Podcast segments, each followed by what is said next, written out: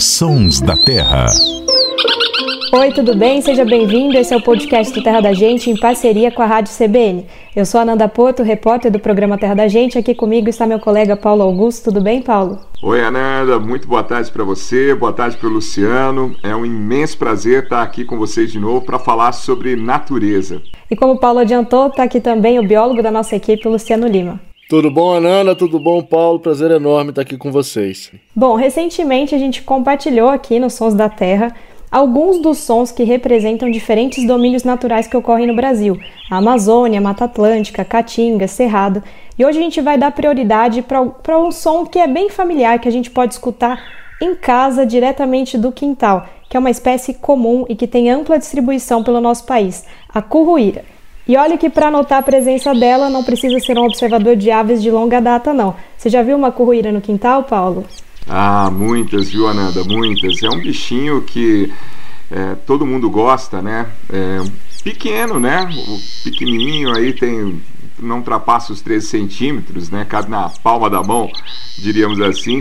E é uma ave, né, que pode às vezes passar sem ser muito notada por causa da plumagem, né? Que é uma ave bem discreta, né? Mas o canto é um canto muito prazeroso, um canto alegre. E olha que na família o bichinho aí tem um concorrente famoso, né, Luciano? Quem que é o parente da curruíra aí que canta tão bem? Exatamente, Paulo. É até difícil competir com ele, né? É, que é o Irapuru. É, por incrível que pareça, a curruíra que está no quintal de todo mundo aí é um parente do Irapuru, é da mesma família do Irapuru e o formato do corpo até se parece bastante, o tamanho também. É, todos eles fazem parte dessa família chamada de Trogloditide pelos ornitólogos, que no Brasil tem mais ou menos em torno de 17 espécies. A curruíra de longe é a mais comum entre elas, mas é bem interessante que, embora todos eles sejam pequenininhos aí, de coloração um pouco chamativa, embora alguns tenham sim uns desenhos na face bonito, como o garrinchão pai-avô, a maioria deles são aves super sonoras. Então, não apenas a curruíra, um bicho super sonoro nas áreas urbanas é, do Brasil, como também o irapuru na Amazônia, você tem vários outros é, que são aves bem, por exemplo, a curruíra do campo, no cerrado, é, o, o catatal, que vocaliza também é, bastante aí em diferentes ambientes do Brasil, é uma voz, essa voz vocês estão ouvindo aí, que é bem característica. Então você tem vários, vários cantos dessa família, embora eles sejam difíceis de notar pelo tamanho, pela coloração, eles se fazem imediatamente notar pelo canto forte e bem, bem melódico assim, né? Todos eles têm um canto bem estruturado. E por falar nesse canto, Luciano, a curruíra faz duetos, assim como o João de Barro, por exemplo? É, o macho e fêmea eles podem sim vocalizar, embora não seja muito comum, mas várias outras espécies do grupo fazem sim dueto, tanto o macho quanto a fêmea vocalizam e vocalizam bem forte. Geralmente, é, a, a, na literatura científica, você vai ler, fala pouco sobre as fêmeas vocalizarem, mas na família da curruíra, as fêmeas também bastante e ajudam a defender o território. Uma coisa que, que me chamou a atenção, né, que você citou o nome da família que eu não, não vou repetir aqui porque eu acho difícil falar, mas o próprio, o próprio nome científico da curruíra é, é, muito contraditório, porque eu acho que é uma ave tão delicada, né, tão pequenininha, e é um nome tão robusto, assim, meio forte, assim, meio descaracterizando a espécie, mas ela tem um significado, né? Luciano, eu vou pedir, por favor, só para você falar o nome científico da curruíra, e aí eu já menciono que o significado desse nome científico é referente a como se fosse um rato pequeno que habita cavernas, né, que traz aí a característica que é uma ave que gosta de ocupar esses lugares assim é, ocos, nidifica em qualquer cavidade, inclusive é uma ave muito familiar porque ela faz ninhos em lugares assim que a gente nem consegue imaginar, às vezes dentro de sapato, qualquer espacinho que você deixou na, na área de lazer, churrasqueira, a curruíra sempre surpreende com a capacidade dela de construir um ninho e de se adaptar ao ambiente, né? Mas aí, para falar desse significado, se você puder falar o nome científico, porque eu não tenho essa habilidade, não.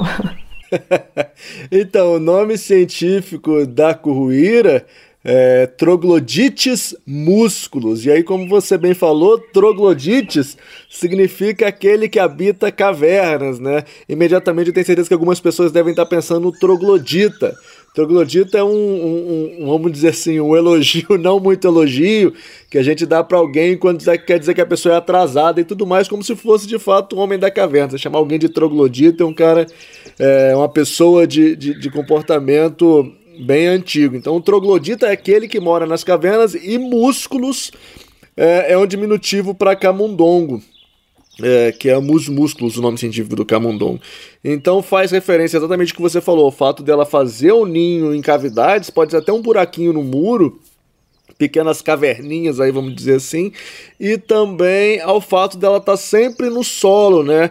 É, a curruíra é um passarinho que você, geralmente a gente vê sempre andando pelo solo em busca ali de alimento. É um passarinho que a gente vê às vezes vê muito mais no chão do que pousado é, em árvores, outros lugares. Ele gosta muito de andar saltitando pelo chão e tanto pela cor, quanto pelo tamanho, quanto pela rapidez e agilidade ali, lembra assim um camundongo. Ou seja, quem, não, quem só ouvir o nome científico vai se assustar, né, Ananda? Vai pensar que é um bicho grande, forte, né? Com certeza, não, é um contra... é muito contrastante, assim, porque é uma ave tão delicada, eu considero, né? Mas, e é uma ave que está aí nos quintais, está na cidade, mas apesar dela ser comum, né, tem essa curiosidade, né, que ela é saltitante, eu acho que é muito rápida, nem sempre você consegue observar com tanta assim maestria, porque às vezes não dá mole, se esconde em gravetos, mas quando ele está se alimentando é uma oportunidade, ou ainda quando traz, é, faz ninho, né, perto de casa, dentro de algum lugar. Aliás, tem como atrair a curruíra para perto de casa, Luciano? Ou isso é uma coisa mais natural, que ela se encaixa em, nos ambientes em si? Não, a curruíra você consegue atrair sim, é, fazendo, colocando exatamente cavidades para ninho, né? Aquelas caixazinhas de passarinho. Se você fizer uma caixinha ninho com um buraquinho de entrada bem pequeno, muito provavelmente vai ter uma curruíra nidificando ali. É, elas gostam né, de, de, desses lugares, dessas cavidades. E é sempre bom ter uma curruíra por perto, né? Que as curruíras são, prestam um serviço ecológico muito importante. Elas são exclusivamente insetívoras. Então, se você tem uma hortinha ou planta no quintal, ela vai cuidar ali, ajudar você a tirar as pragas. Os in... Praga não, né? Eu não gosto de usar o termo praga para bicho nenhum. Vai ajudar você a tirar ali os insetos e outros animais que podem estar se alimentando das suas plantas. Come também aranhas, besouros, então são pequenas amigas nossas do jardim. É muito bom tê-las por perto. E além disso, é, ela dá um show natural que a gente pode contemplar, né? Aí esses diferentes sons que ela emite, principalmente o canto, que é bem treinadinho, assim, né? Que mostra de fato que pertence a uma família aí dos, uns grandes cantores que a gente tem na ave fauna, né? Bom, e se vocês quiserem ver imagens da curruíra e dos outros parentes da curruíra que nós citamos hoje, é só você acessar o nosso Instagram, arroba Terra da Gente. E no nosso site e nos agregadores de podcast você pode ouvir esse episódio novamente e também episódios anteriores. Nós vamos encerrar, e claro, com música, e desta vez foi o Paulo quem escolheu. É, pois é, aproveitando esse gancho aí para falar sobre o canto da corruíra, né? É muito presente a palavra corruíra, apesar de eu não ter encontrado nenhuma música específica, uma música sertaneja, né? Sertanejo raiz aí, é, sobre curruíra, mas ela é presente, o, o nome da curruíra está em várias músicas. Por exemplo, tem uma música que me veio na cabeça logo que a gente começou a falar sobre, sobre a curruíra, que é uma música do Tião Carreiro, que fala é, que é do pulo do gato e fala assim: onde a curruíra canta e faz seu ninho no forro, né? Que mostra um pouquinho da, daquele ranchinho lá no sítio e, e que o passarinho se escondia por lá. E uma outra também muito famosa que é, que é pescador e catireiro, que fala justamente do canto da curruíra, né? Fala rápido, mas fala, né? Muita gente não conhece o cantar da curruíra. Morando lá na cidade, não se come cambuquira. É o caipira, né? É, falando de, da natureza ao seu redor. Mas a música que a gente escolheu é uma música que eu achei mais delicada aqui, que é da Joana Garfunkel, da Joana, né? Que se chama Curruíra. Vamos ouvir. E a gente encerra então o programa de hoje. Obrigada, Paulo, obrigada, Luciano. Até a próxima. Valeu. Um abraço, gente. Até a próxima. A edição e finalização é do Samuel Dias.